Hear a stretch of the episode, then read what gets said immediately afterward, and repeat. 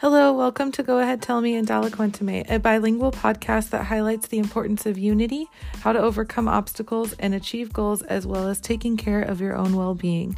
Our goal is to introduce you to people of different generations, different cultural backgrounds, and different perspectives in the spirit of starting important conversations and uniting us all.